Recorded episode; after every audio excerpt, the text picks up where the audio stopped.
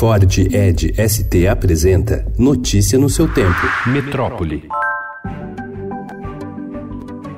A gestão Jair Bolsonaro pretende reduzir mais de 60 unidades de conservação ambiental do país que têm estradas federais, ferrovias, portos e aeroportos dentro de seus limites.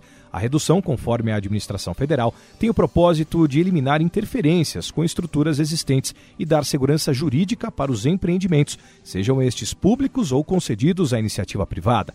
O Estado apurou que o governo trabalha em um projeto de lei para tratar do assunto. Entre as áreas estão os parques da Serra da Bocaina, em São Paulo, e da Serra dos Órgãos, no Rio de Janeiro. Noruega e Alemanha defenderam a estrutura atual do Fundo Amazônia em carta enviada ao governo brasileiro na semana passada. Sem acordo entre os países para mudar as regras de aplicação do dinheiro, como quer o ministro do Meio Ambiente Ricardo Salles, os europeus esperam que o BNDES continue operando o fundo conforme as regras atuais. Criado em 2008, o Fundo Amazônia teve doações de 3,2 bilhões de reais da Noruega e de 200 milhões de reais da Alemanha. Essa iniciativa é destinada ao financiamento com recursos não reembolsáveis de projetos que reduzem a emissão de gases do efeito estufa associados ao desmatamento. Os europeus também defendem a competência e a independência do BNDES na gestão do fundo como algo chave no processo.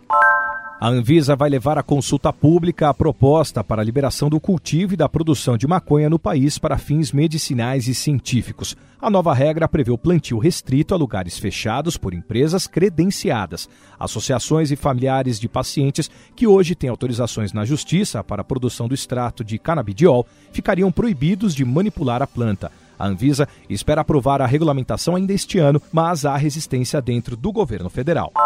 Escolas estaduais e particulares de São Paulo vão poder ser comparadas com a Finlândia ou os Estados Unidos. O Estado vai anunciar amanhã que 300 escolas públicas participarão do PISA for Schools, que será realizado pela primeira vez no Brasil este ano, com a mesma métrica e critérios do PISA, a mais conhecida avaliação internacional de estudantes. Algumas instituições particulares, como o Colégio Bandeirantes, também devem fazer a prova. Notícia no seu tempo. É um oferecimento de Ford Edge ST, o SUV que coloca performance na sua rotina até na hora de você se informar.